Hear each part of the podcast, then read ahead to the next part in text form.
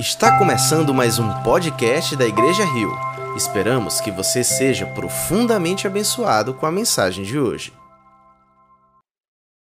Louvado seja o Senhor. Louvado seja o nosso Senhor.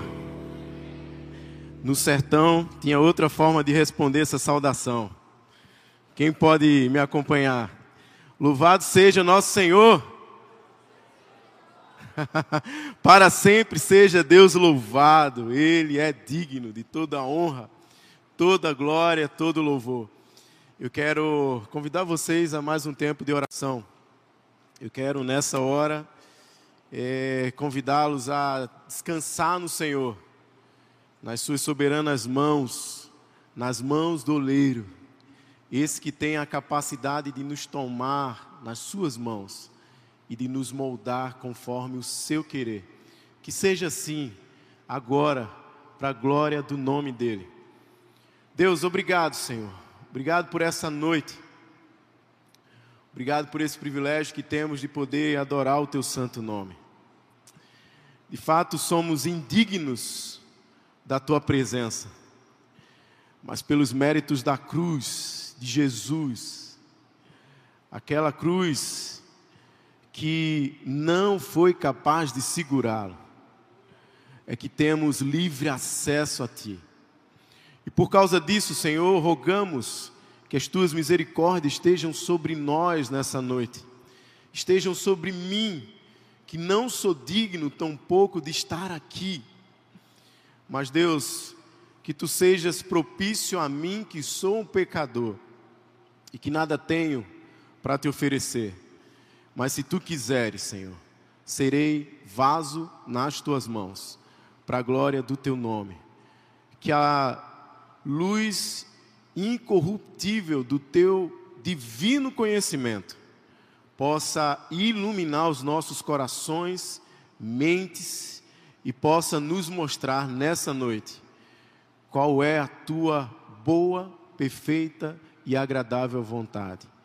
Essa é a minha oração Fica conosco, nos abençoa nesse tempo com a tua palavra, em teu nome, em nome de Jesus. E o povo de Deus diz: Amém, amém. Glória a Deus. Gente, muito feliz em estar aqui.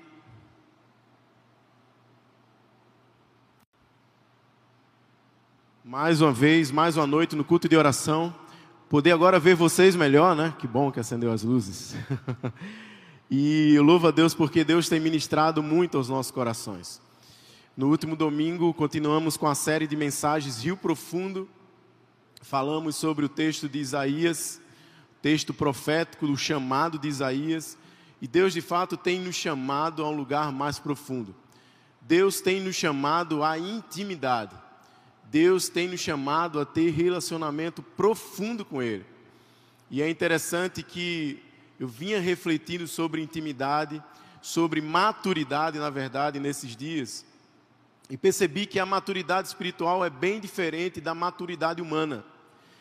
A maturidade humana, pelo menos nas minhas concepções, e analisando inclusive a rotina da minha própria casa, o crescimento dos meus filhos, e quando eu olho para minha filha Letícia, que por sinal está ouvindo a mensagem, e aí eu comento com a minha esposa o quanto ela tem amadurecido à medida que ela se torna independente. À medida que ela vai se tornando independente, eu concluo que ela está amadurecendo. À medida que ela pode pensar, que ela pode falar sobre aquilo que está pensando, à medida que ela pode se colocar, eu creio que ela está amadurecendo com Deus é diferente. No relacionamento com Deus é diferente. Sinal de maturidade é sinal de dependência total de Deus. É bem diferente. Quanto mais dependentes de Deus estamos, mais maduros nos encontramos. Essa é a relação. Lá no Éden estava a árvore, e o fruto trazia à luz o conhecimento do bem e do mal. O homem que era, o homem e a mulher que era totalmente dependente de Deus e tinha essa relação, essa bela relação profunda com Deus, eles perdem essa harmonia e essa comunhão na medida e no momento em que decidiram se tornar independentes se emanciparem dessa relação pela via da desobediência. Então, por que, que eu estou falando isso para vocês? Porque eu sei que isso tem tudo a ver com aquilo que a gente vai ministrar nessa noite. Eu quero trazer à luz alguns aspectos da prática de vida de quem é dependente de, de Deus, de Jesus, de quem vive na dependência dele, de quem de fato não confia em si, nem nos seus próprios méritos, nem nas suas capacidades, nem nas suas competências, embora para existir a gente precisa fazer tudo isso, mas quem depende de Deus tem esse tipo de atitude. Eu quero convidar vocês a também um livro de um outro profeta, o profeta Jeremias, capítulo 17. É um texto que tem falado muito ao meu coração esses dias, essas semanas, esse mês. Deus tem ministrado muito ao meu coração esse texto, Jeremias 17, e eu quero ler com vocês do verso 5 ao verso 8. Jeremias 17, do verso 5 ao verso 8. Quem achou, diz amém.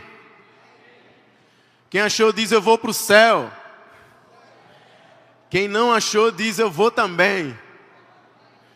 Não por mim, não porque eu fiz, mas por, por tudo aquilo que Jesus fez por mim. Amém? Jeremias 17, do verso 5 ao 8. O texto começa com uma expressão muito peculiar, muito comum dos livros proféticos.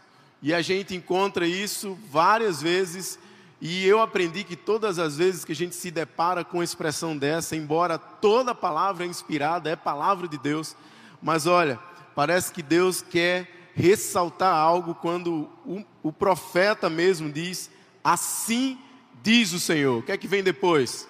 Dois pontos Presta atenção no que diz o Senhor. Assim diz o Senhor: Maldito é o homem que confia nos homens, que faz da humanidade mortal a sua força, cujo coração se afasta do Senhor. E presta atenção que o verso 6 vai dizer: Ele será como um arbusto no deserto não verá quando vier algum bem. Habitará nos lugares áridos do deserto e numa terra salgada onde não vive ninguém. Em outras versões, versões vai dizer que onde não vive nada, onde não há vida. O verso 7, mas bendito é o homem cuja confiança está no Senhor.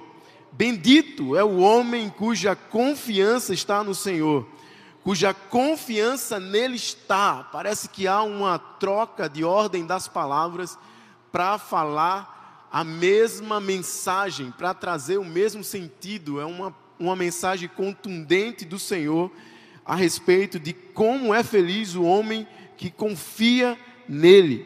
Bendito é o homem que confia no Senhor. E o verso 8 a ilustração de quem confia no Senhor. Ele será como uma árvore plantada, junta águas e que estende as suas raízes para o ribeiro. Ele não temerá quando chegar o calor, porque as suas folhas estarão sempre verdes. Não ficará ansiosa no ano da seca, nem deixará de dar fruto. Eu quero iniciar essa mensagem fazendo uma pergunta: aonde está a tua confiança? Ou aonde você tem depositado a sua confiança, ou melhor, mais aprofundando ainda mais esse conceito, em quem você tem depositado a sua confiança. Talvez você não precisa me responder e não quero que você faça isso, mas essa é uma pergunta honesta. E perguntas honestas demandam respostas sinceras, e você precisa ser sincero com você mesmo e responder essa pergunta. Aonde você tem colocado a sua confiança? Por falar de sinceridade, o profeta Jeremias foi um profeta conhecido na história como um profeta chorão, como um profeta das lágrimas, como um profeta que era sincero a respeito de si e dos seus sentimentos, como um profeta que olha a situação nacional de Israel, de Judá, aquelas pessoas que estavam negando a aliança, quebrando a aliança, aquelas pessoas que viviam a prática do pecado, aquelas pessoas que estavam se esquecendo de onde Deus os tirou, e ele, diante daquela situação, ele chorava. Era o profeta que estava diante de um cenário catastrófico, a, o exército babilônico estava às portas, poderia tomar aquela cidade, é um profeta presílico, e ele é sincero com o que sente. Talvez essa seja a primeira lição de hoje. Sinceridade com você mesmo. Ah, Rafa, mas isso é o que eu faço, ou pelo menos penso que eu faço. Eu queria que você fizesse de fato esse exercício de mergulho em si, de fato se colocar diante da sua alma e fazer essa pergunta: em quem eu tenho confiado? Aonde está a minha esperança? Aonde está a minha confiança? E é lindo ver que o profeta ele traz, pelo menos ele apresenta para nós dois tipos de pessoas duas atitudes, duas escolhas.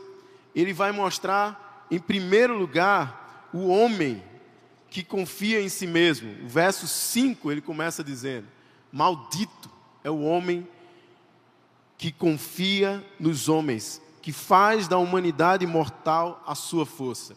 Quando eu li esse verso, esse texto, eu pensei que isso era uma contradição bíblica. Porque o fato é que o texto está dizendo que é maldito o homem que confia no homem. Como assim? O texto está dizendo que eu não posso confiar em ninguém. Como seria a minha vida se eu não pudesse confiar na minha esposa? Como seria a minha vida se eu não pudesse confiar nos meus filhos? Como seria a minha vida se eu não pudesse confiar no pastor que, que me conduz como ovelha, que me orienta, que me inspira, nos meus companheiros de ministério? Como seria a minha vida se eu não confiasse em ninguém?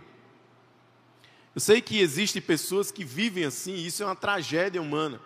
Mas o que o texto está dizendo não é isso. O texto está dizendo que maldito é o homem.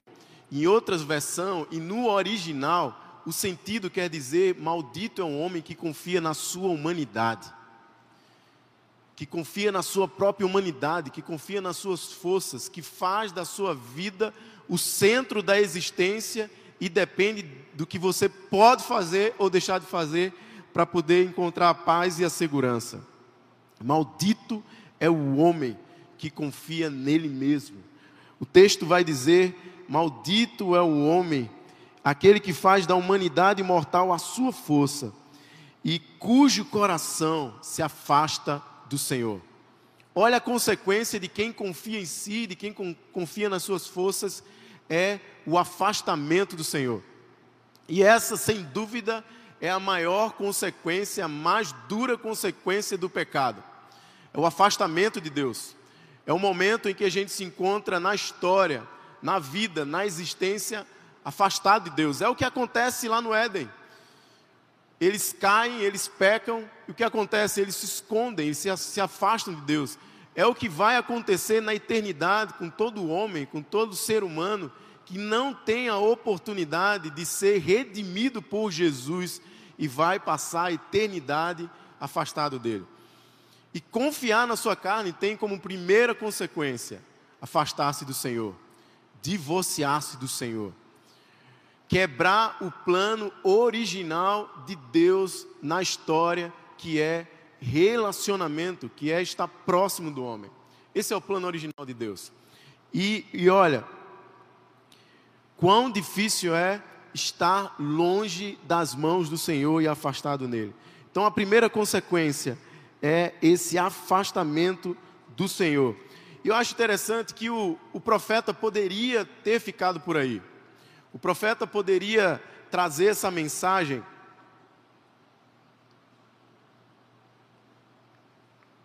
Trazer essa mensagem e terminar por aí.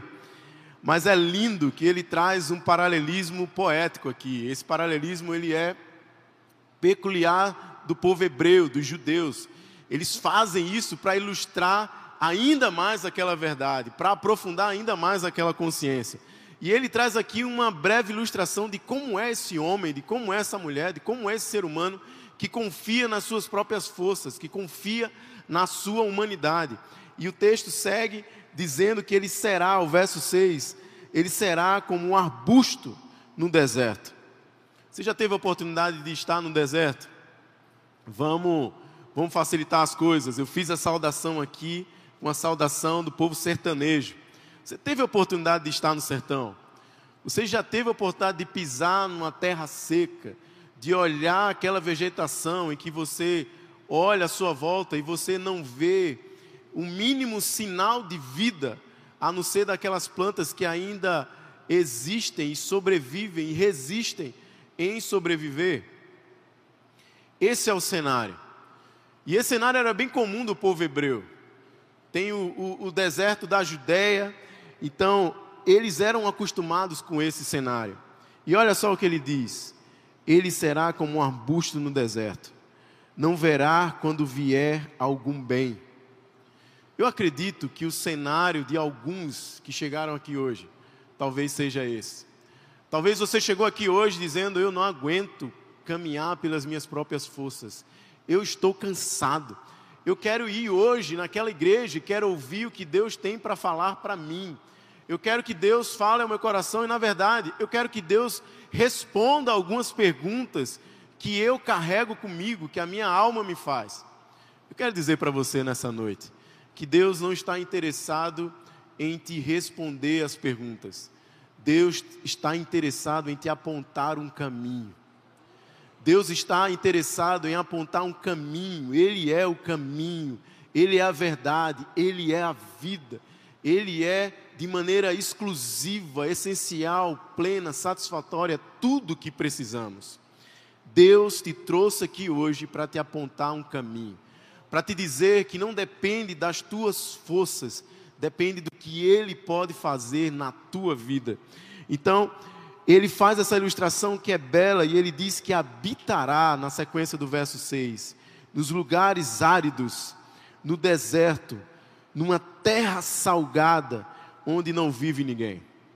Essa terra salgada faz alusão também, vocês estiveram aqui no primeiro domingo que a gente ministrou na série de mensagens, lá no texto de Ezequiel 47, que se refere ao Mar Morto né? aquele lugar onde não tinha vida. E isso, por ser tomado de sal, é impossível que haja vida. O deserto de sal, o deserto árido, o deserto onde o arbusto vive e se encontra, o deserto onde não há vida, reflete a vida de muitas pessoas. Então, o profeta nos, ilustra através da Sua palavra, aquilo que vai apontar para a condição do homem e da mulher que confia em si, daquele que se divorcia da dependência de Deus, daquele que assume o controle, daquele que assume a autonomia da sua vida.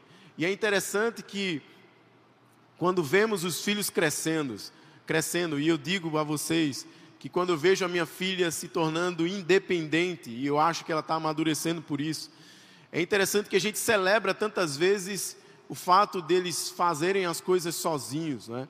fico feliz hoje quando a minha filha vai tomar banho sozinha, ela já não chama a gente. Então, mas isso é totalmente oposto da caminhada de fé que é totalmente dependente de Deus. O que Deus deseja é que sejamos de fato, e eu acho lindo quando Jesus pega aquela criança, onde há aquele comentário de quem será o mais beneficiado ou o mais importante no reino, ou aquele que ocupa os melhores lugares. Jesus toma uma criança e ele diz: Olha, é preciso ser como essa criança. É preciso ser com essa criança. Ele não está falando de inocência, ele está falando de dependência. Ele está falando de desejo por relação. Todas as vezes que eu chego em casa, e eu gosto muito de chegar em casa, eu gosto mais de chegar em casa do que de sair de casa. Talvez seja assim com você também. Eu saio, normalmente eu não tenho a alegria da despedida quando eu estou saindo, porque os filhos estão. O meu filho Noah está dormindo, a minha filha vai comigo para a escola. Mas normalmente quando eu chego em casa no finalzinho da tarde, eu tenho a alegria da chegada. E eu conto para vocês como é essa alegria da chegada. Eu estaciono o carro, quando o portão já se abre, antes mesmo de, de estacionar o carro, eu já escuto os gritos que vêm lá de dentro da casa. É aquele coro de duas vozes. Papai chegou, papai chegou, Lele fala as duas frases, Noah fala só a primeira ainda, papai. E eu vou estacionando o carro, mas é lindo que quando eu entro ali, naquele espaço, naquela área externa, eu me encontro e desfruto da alegria da chegada. É o Noah que corre para abraçar, é a Lele que corre para abraçar. Eu ganho aquele abraço e celebro aquela alegria. Então, meus irmãos, isso é o desejo genuíno de um pai que quer na história, que construiu essa história, se relacionar conosco. O homem que confia em si abre mão desse privilégio, abre mão desse, dessa alegria do reencontro. Mas o texto segue, o texto segue e talvez é, a gente precisa responder algumas coisas. Uma delas é como lidar com o coração em tempos de crise. Talvez você espera de mim nessa hora que eu coloque aqui dez pontos sobre como lidar com o nosso coração em tempos de crise, porque talvez você esteja vivendo tempos de crise. Mas não é isso que eu quero responder. Na verdade, o que eu quero dizer que os tempos de crise revela o que há no nosso coração. Os tempos de crise revela o que há no nosso coração. Os tempos de crise aponta para onde temos colocado a nossa esperança. Segunda-feira passada, eu recebi uma mensagem do pastor Massal, trazendo uma má notícia para todo mundo que humanamente é capaz de sentir. Ele anunciava naquela hora, naquela mensagem, que um irmão nosso da nossa igreja havia falecido ele já vinha lutando com a doença da leucemia, já havia feito todos os tratamentos possíveis, mas naquele dia ele veio a falecer. E a mensagem do pastor Massal era um convite a estar naquele momento com a família, era ser privilegiado em chorar com os que choram. A Bíblia nos anima a chorar com os que choram e se alegrar com os que se alegram. E algo me marcou naquele dia. Estava lá o corpo do nosso irmão, frio, sem vida, sem muita expressão, a não ser uma expressão de dor. Ao lado daquele caixão estava sua esposa e a sua filha pequena, sua filha mais nova, sentada no colo dela. E eu olhava para aquela mulher, a esposa dele, e eu estava fazendo a leitura daquele momento e estava sendo ministrado por aquele momento e por aquela cena aquela mulher, ela respondia de fato como estava o seu coração no tempo de crise. Aonde estava depositada a sua esperança, a sua fé, em saber que ela pôde desfrutar da companhia do seu esposo, que não mais se encontrava ali, porque foi levado por Deus. E eu digo e repito, e não me canso de dizer, que quem anda com Jesus não morre, é promovido à glória celestial. Amém? Quem anda com Jesus não pode ter medo da morte. A gente sai agora de um tempo que de fato parece que a morte estava batendo assim na porta de cada casa, cada casa através dessa pandemia. E eu dizia desde o começo: se tocar na minha casa e a porta se abrir e chegar, minha, minha amada esposa saiba que eu fui promovido glória celestial. Quem anda com Jesus é promovido. E aquela mulher, ela tinha aquela expressão de doçura, de beleza, ela, ela carregava no coração a paz que excede todo entendimento. Ela carregava no seu silêncio e por vezes nas, no cuidado com a filha, que tantas vezes fazia da face é, molhar, a sua face molhava, das lágrimas em saber que não poderia estar mais com o pai mas eu via no consolo daquela mãe a certeza de que o seu coração respondia no sentido de onde ela estava colocando a esperança dela. Nós que conhecemos a Jesus, temos uma esperança viva, uma esperança eterna, uma esperança de que Ele, o nosso irmão, ele já não sofre mais. Ele lá está no lugar onde, onde não há mais choro, onde não há mais sofrimento. E eu, quando oro, e eu estive orando muito por ele, por pessoas que se encontram nesse quadro, talvez você veio aqui buscando essa, essa resposta. Eu oro na certeza de que essa pessoa vai ser curada sim. Sabe quando fala o hino que diz: Jesus cura sim, Ele cura sim, Ele cura. E eu digo, se não agora, na eternidade. E o nosso irmão foi curado na eternidade. Amém? Meus irmãos, o texto segue. E ele vai trazer a luz no verso 8, no verso 7, perdão, ele vai dizer: Mas bendito é o homem. O cenário mudou. A fala do profeta mudou. E eu acredito que isso chega aos nossos corações nessa noite. Mas bendito é o homem cuja confiança está no Senhor, cuja confiança nele está. Bendito, feliz, bem-aventurado, super feliz é o homem que confia no Senhor. Quanta ternura há nessa expressão, quanta verdade há nessa expressão. É certo que o Senhor, Ele é de fato o fiel depositário da nossa esperança. Aonde mais ou em quem mais podemos depositar a nossa esperança na certeza que não falhará, que não seremos frustrados, senão no Senhor?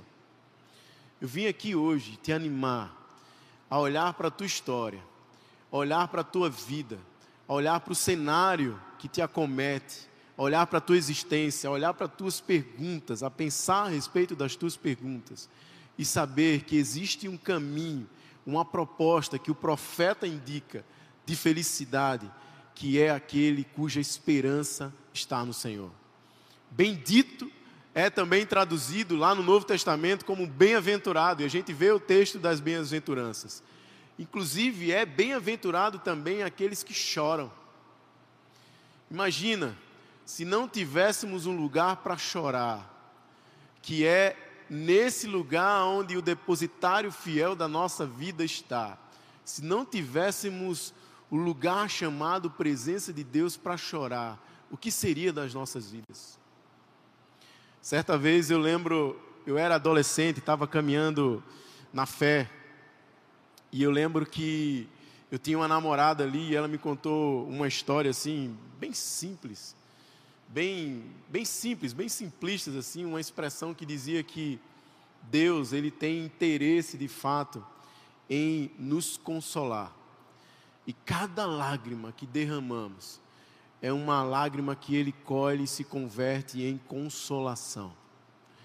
Naquele, naquele dia lá na segunda-feira, quando eu fui para aquele lugar e eu fui convidado a falar também, eu lembrei de um conselho que um, um, velho pastor, um pastor antigo na caminhada, deu a um jovem seminarista que haveria de ir fazer uma cerimônia fúnebre. E ele disse uma coisa que eu guardei no meu coração também. Ele disse: Filho, palavras poucas, presença somente. Poucas palavras, presença. Eu acredito que esse é o exemplo na história de Deus na nossa história. A palavra dele diz que ele nos garantiu a sua presença. O comissionamento dos seus discípulos encerra com a certeza de que ele estará conosco até a consumação dos séculos. Eis que estará, estarei convosco. Então, é lindo ver que esse homem, cuja esperança e confiança está no Senhor, ele é e aí é lindo porque o profeta também poderia ter ficado por aí. Já era suficiente. Você já saberia que um caminho da alegria verdadeira, um caminho da paz, essa paz que excede todo entendimento, seria colocar e depositar a sua confiança nesse que não falha. A gente deposita nossa confiança naquele que é santo, naquele que tem simetria de caráter naquele que é, na sua natureza, santo, poderoso e não falha. Ele poderia ter ficado por aí, estava de bom tamanho, amém? Você ia sair nessa noite com a certeza e com a missão e com o desejo, de fato, de confiar ao Senhor toda a sua vida, de colocar nele toda a sua esperança. Mas olha só a beleza do que se segue No verso 8, ele também aponta para uma ilustração. Ele também aponta para uma cena, e eu acho linda essa cena. Ele diz: Ele será como uma árvore, como uma árvore plantada junto a águas que estendem as suas raízes para o ribeiro. Ele não temerá, ela não temerá, a árvore não temerá, quando chegar o calor, porque as suas folhas estarão sempre verdes. Não ficará ansiosa no ano da seca, nem deixará de dar fruto. Ela será como uma árvore plantada junto a ribeiros de água. Essa é uma alusão ao texto do Salmo 1. Vocês lembram? Ela é como uma árvore plantada junto à beira das águas correntes e dá fruto no tempo certo. E as folhas não murcham, e tudo que faz prosperará tudo que faz prosperará.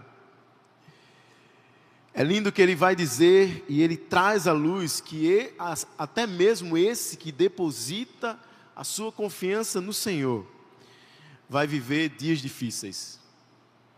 Porém, estamos diante de duas atitudes. Aquele que não, aquele que não confia no Senhor, confia em si, e aquele que se aparta de Deus e não depende dele, e esse tem a sua consequência, ele vive como um arbusto no deserto, improdutivo. Ele vive no arbusto no deserto sem companhia. Ele vive no arbusto no deserto sem carregar vida em si, sem gerar vida. E ele também aponta essa outra pessoa que coloca a sua esperança no Senhor, que deposita a sua esperança no Senhor, que confia no Senhor. E essa pessoa também tem as suas consequências. Ele vai ser como essa árvore plantada. E nesse cenário, presta atenção aqui o que o texto diz. Ela não temerá quando chegar o calor. Talvez a estação, se pudéssemos dividir a vida também por estação. A estação que você está vivendo hoje seja essa estação do calor. Eu acho lindo a beleza aqui poética do profeta, que ele aponta para esse cenário desértico na vida de quem não escolhe depender de Deus, mas também aponta para esse cenário desértico para quem escolhe depender do Senhor. Como assim, Rafa? Eu não tenho privilégios, é, eu, eu acredito que nada me sucederá, sucederá, nenhum mal chegará à minha tenda e de fato eu não posso nem adoecer no caminho, porque isso não é algo bem-vindo de Deus para mim. O que eu quero dizer, meu irmão? Que os cenários vão mudar. O que eu quero dizer que a estação do calor vai chegar e talvez já chegou. Talvez você tenha dito, eu tenho sim depositado a minha esperança no Senhor, porém eu estou vivendo nesse cenário. E eu acho lindo que ele diz que apesar do calor, o que o mantém são as raízes. As raízes elas se aprofundam e buscam a água. E a água nutre a árvore através das suas raízes. Isso, como o poder da água, me lembra muito bem o texto e o encontro de Jesus com a mulher samaritana. Por sinal, dá licença. Jesus chega com sede ali, naquele local. Ele pede água, uma expressão humana, natural. Jesus era 100% homem. Ele tinha caminhado bastante quilômetros, ele tinha sede, ele pede água àquela mulher. E aquela mulher se admira, não pelo fato de ele pedir água, mas pelo fato de ser judeu pedindo água à mulher samaritana.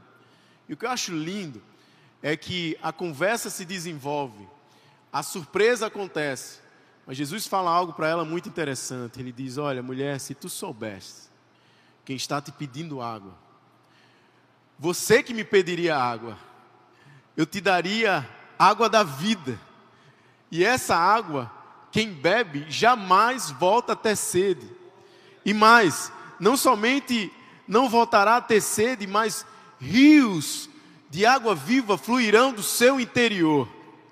Esse é o poder da água viva. E essa árvore plantada junto ao ribeiro de águas, é essa árvore que desfruta do poder da água viva. apesar do estágio e da estação do calor. A minha oração hoje é para que você seja arrefecido, para que você seja refrescado, para que você sinta o poder dessa água inundando a tua vida apesar do cenário. Para que você saiba que hoje Deus não te trouxe aqui para te dar a resposta, mas para que Deus trouxe você aqui hoje para te arrefecer a alma, para te trazer paz, mesmo em meio a essa profunda dor. O texto segue. E esse ventilador já mandou lá para Isaías 20 alguma coisa o texto. o texto segue e ele vai dizendo: Ela não temerá quando chegar o calor, porque as suas folhas estarão sempre verdes. Não ficará ansiosa no ano da seca, nem deixará de dar fruto. Isso aqui me chamou muita atenção. Que a palavra usada aqui parece que é uma palavra aplicada ao humano, aquele que existe como humano e fala sobre ansiedade, ela não, fica, não vai ficar ansiosa. Em outras palavras, está dizendo que ela não vai ficar esperando as coisas acontecer sem que ela aconteça, mas pelo contrário, ela vai cumprir a função para a qual foi criada. Por que, que uma árvore existe? Para dar frutos, para produzir sombra, para gerar vida, para abençoar a vida. Então talvez você esteja perguntando hoje o que será da minha vida a partir de agora, o que é que vai ser a partir de agora, por que, que eu estou vivendo isso? Eu quero dizer para você, meu irmão e minha irmã, que Deus te chamou para cumprir os propósitos dele aqui agora. Ele quer que, gere, que você gere vida a partir da vida que ele te deu. Ele quer que você o traduza onde quer que você esteja, a partir, apesar dos cenários. Apesar dos cenários. E isso não depende de você, isso depende dele. João 15, um dos textos mais belos e um dos textos que eu mais gosto, aponta para uma realidade. Aponta para uma realidade de dependência. O texto diz, a partir do verso 1, Jesus dizendo aos seus discípulos: Eu sou a videira. E parece que Jesus vai, dar, vai dando nome aos bois e colocando cada um no seu lugar faz parte de uma das expressões das sete que vai aparecer no Evangelho segundo escreveu João. Essa expressão do eu sou, essa expressão total de, daquele que é totalmente outro, daquele que não pode ser definido, daquele que não pode ser descrito, daquele que não pode ser compreendido, daquele que não pode ser governado, do grande eu sou. E ele diz: Eu sou a videira. E, e eu sou a videira e meu pai é o agricultor. E todo ramo que estando em mim não dá fruto, ele corta, e todo que dá fruto, ele poda, para que dê mais frutos ainda. Vocês já estão limpos pela palavra que lhes tenho falado. Permaneçam em mim, e eu permanecerei em vocês. E olha só, presta atenção nesse trecho. Nenhum ramo pode dar fruto por si mesmo. Maldito é o homem que confia em si mesmo. Nenhum ramo pode dar fruto por si mesmo, se não permanecer na videira. Vocês também não podem dar fruto, se não permanecerem em mim. Eu sou a videira, vocês são os ramos. Se alguém permanece em mim e eu nele, esse dá muito fruto, pois sem mim nada podem fazer. Deus te trouxe aqui nessa noite para que você saiba e tenha plena certeza de que não adianta tentar se esforçar, não adianta se cansar, se desgastar, não adianta permitir que a alma se estrangule dentro de si, se você estiver desconectado da videira. Deus te trouxe aqui hoje para dizer que sem Ele nada você pode fazer. Nada, não é sobre as tuas competências, não é sobre os teus recursos. Certa, essa semana eu vi uma mensagem que tinha tudo a ver sobre isso. Talvez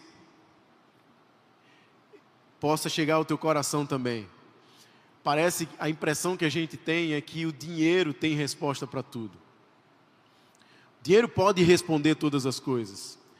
É tanto que se você vai nesses países de primeiro mundo, na Europa, e a gente vê também os cenários mudando, principalmente durante e pós-pandemia, a gente viu que o dinheiro não traz respostas para tudo. Mas as pessoas se afastam de Deus à medida que podem responder com aquilo que possuem.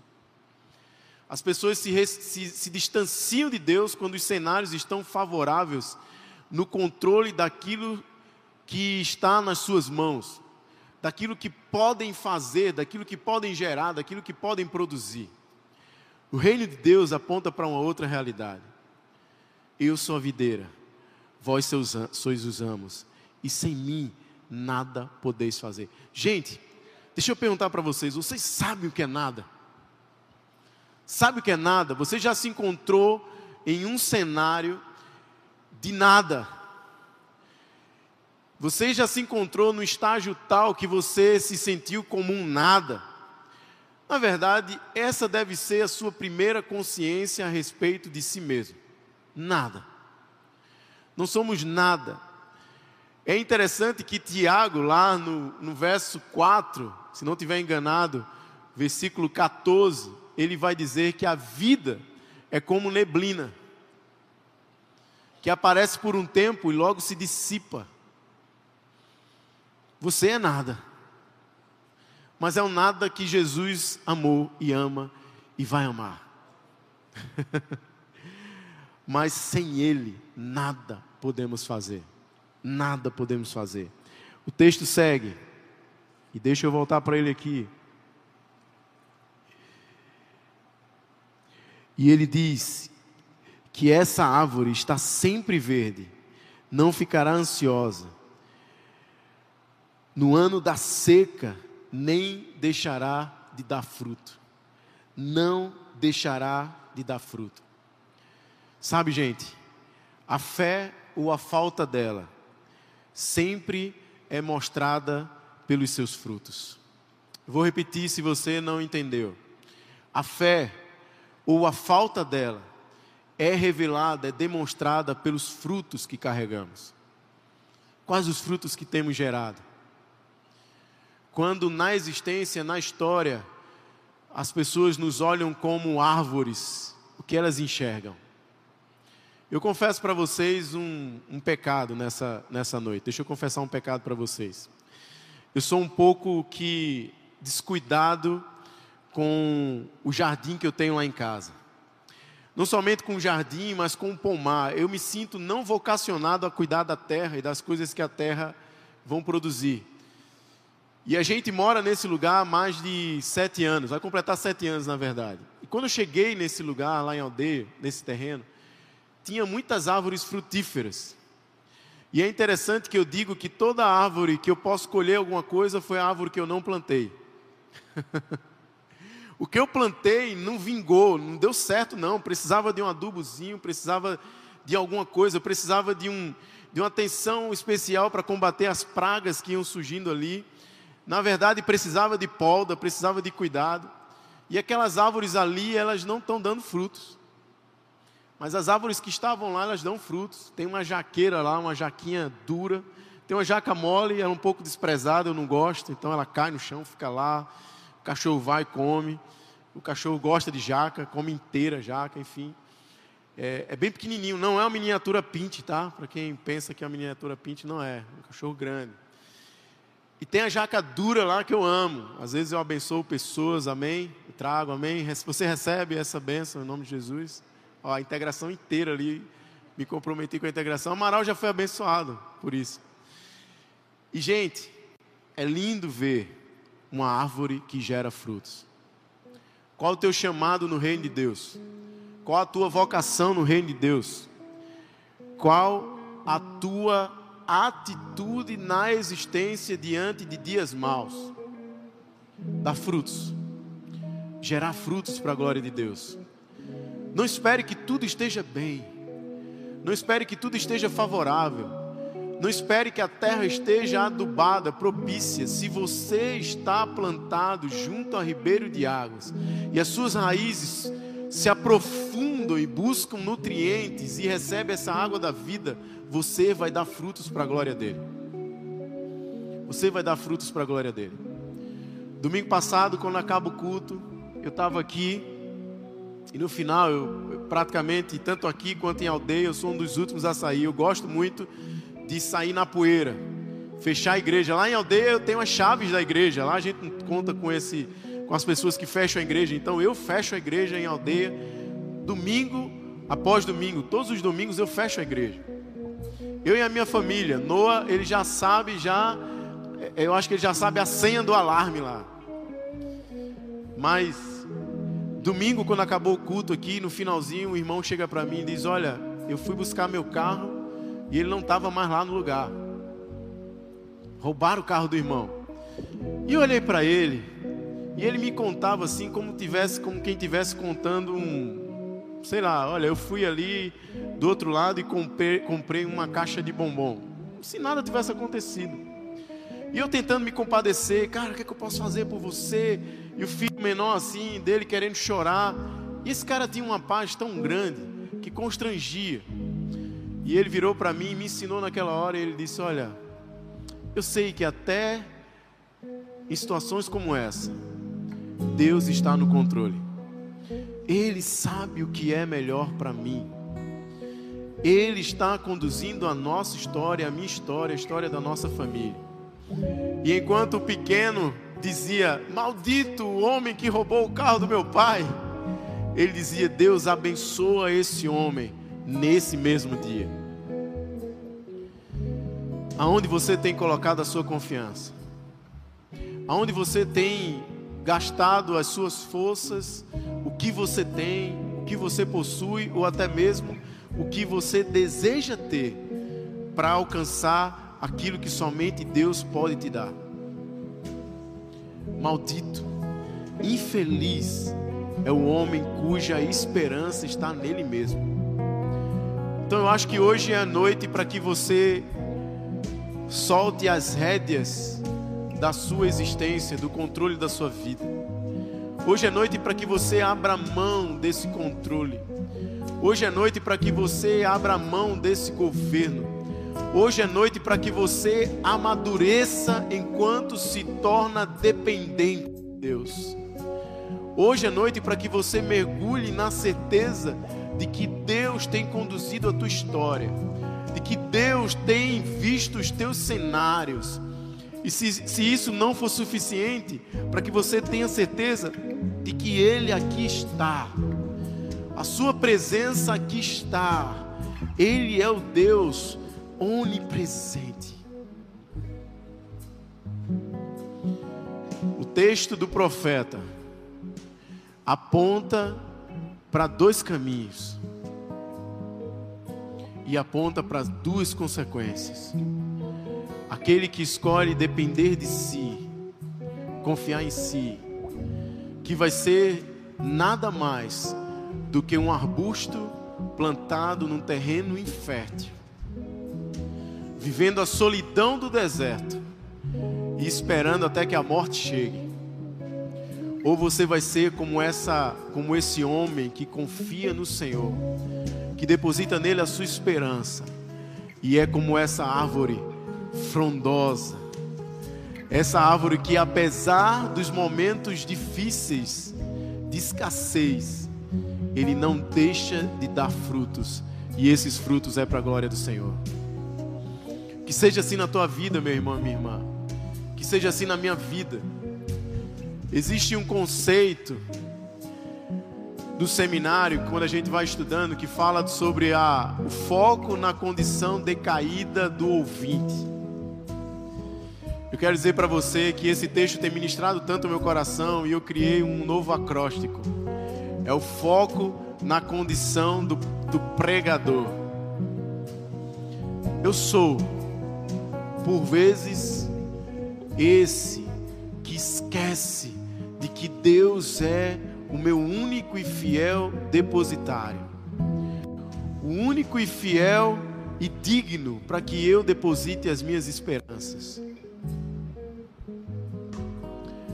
No dia 30 de abril eu passei por um dos, dos dias mais difíceis da minha vida. Era finalzinho de tarde. E eu passei por um processo, eu não vou falar para vocês de que foi esse processo. E eu lembro que no final desse momento eu me senti assim, como um arbusto no deserto, como nada, como alguém que não tinha nada para ofertar. Porque nessa hora, antes desse momento, eu achei que eu tinha muito para dar. E Deus, com a Sua poderosa mão, me humilhou, para que de fato eu soubesse que eu não passava de vaso nas Suas mãos. E Ele precisou me quebrar, Ele precisou me colocar em pedaços. E glória a Deus, porque triste é o fim do vaso em pedaços fora da mão do oleiro. Mas bendito e feliz é o vaso quebrado nas mãos do oleiro, porque vaso quebrado nas mãos do oleiro é vaso refeito. Deus pôde me refazer naquela hora. E é interessante que quando eu vivo momentos como esse, eu tenho uma dinâmica da minha vida que é eu saio para caminhar. Eu estava aqui nessa igreja. Eu estava aqui nesse lugar, eu tinha saído desse lugar. E eu resolvi ir caminhando até lá o bairro dos Aflitos, onde a minha esposa se encontrava. E eu dizia no caminho: Senhor, eu vou caminhando e eu quero que tu ministres ao meu coração. Senhor, e era, e era um dia pouco propício, uma hora pouco propício para fazer uma caminhada dessas. Era o dia da final do Pernambucano, eu estava indo em direção lá, onde talvez tinha pessoas comemorando, enfim, não era a ocasião. E eu pedia para que Deus ministrasse ao meu coração. E eu cheguei em 80% do caminho. E no caminho havia um carro parado e uma pessoa dentro desse carro. E essa pessoa era minha esposa. E ela me esperava no caminho. E a princípio eu cheguei um pouco que irritado. Eu disse: Como que você me privou de cumprir essa meta que eu coloquei no meu coração? Eu queria caminhar até lá. Eu queria eu queria ver as respostas que Deus tinha para me dar nessa hora de meu sofrimento. E ela sabiamente olhou para mim e disse: Eu desejo caminhar a última milha com você. Eu escolhi hoje caminhar a última milha com você. E bem-aventurado e super feliz é o homem cuja esperança está no Senhor porque o Senhor levanta homens e mulheres para trazer esperança ao nosso coração. E o meu desejo e a minha esperança é que Deus ministre no teu coração, não só para que você receba essas boas novas, mas para que você seja portador dessas boas novas que vai transformar realidades. Fica de pé, por favor. Vamos caminhar para o final quero orar por sua vida. Eu quero orar por suas escolhas. Afinal, aonde você tem depositado a sua confiança? Essa é a pergunta do início que você precisa responder. Eu quero te convidar a fechar os olhos nessa hora. Você que está em casa, também se coloca na presença de Deus, nesse que é capaz de te visitar nessa hora.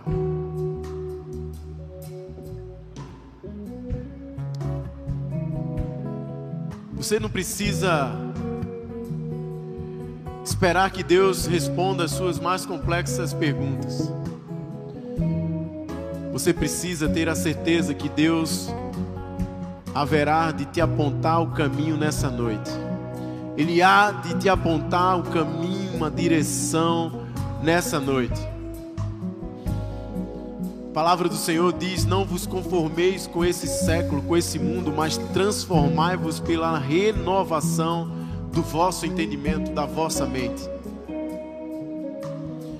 O que Deus deseja fazer na tua vida é te renovar nessa noite, é te curar, é te libertar, é trazer para esse lugar, esse jardim da intimidade, a fim de que você amadureça que você cresça, que você mergulhe ainda mais profundo em intimidade relacionamento, que apesar dos cenários, que apesar das circunstâncias, que apesar do silêncio, que apesar das tragédias, que apesar da escassez, que apesar da morte, que apesar do perigo, que apesar da instabilidade, das incertezas, você saiba que feliz é o homem cuja esperança está no Senhor, cuja esperança nele está.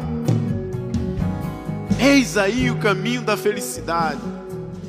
Se você, como um humano, como buscador da felicidade, como aquele que deseja o melhor para si, não tem algo ou alguma coisa que você não pode desejar além dessa presença poderosa do Senhor, desse Deus que nos garante a Sua presença. Não somente garante a Sua presença, mas que a Sua presença é capaz de nos transformar. Não somente de nos transformar, mas transformar o cenário à nossa volta. De fazer de nós como uma mais bela árvore frondosa e frutífera. E que isso será para a glória dele. seja assim, Senhor, nas nossas vidas. Eis aqui o teu povo, ansioso por te encontrar.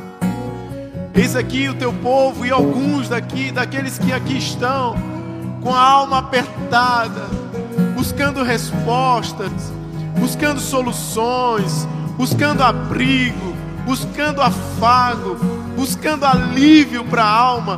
Deus, tu és Deus dos impossíveis. Não há nada, absolutamente nada que possa fugir do controle das tuas mãos. Por isso, vem, Senhor, e contempla cada vida nessa hora, Deus. Contempla cada história que se encontra aqui ou daqueles que estão conectados.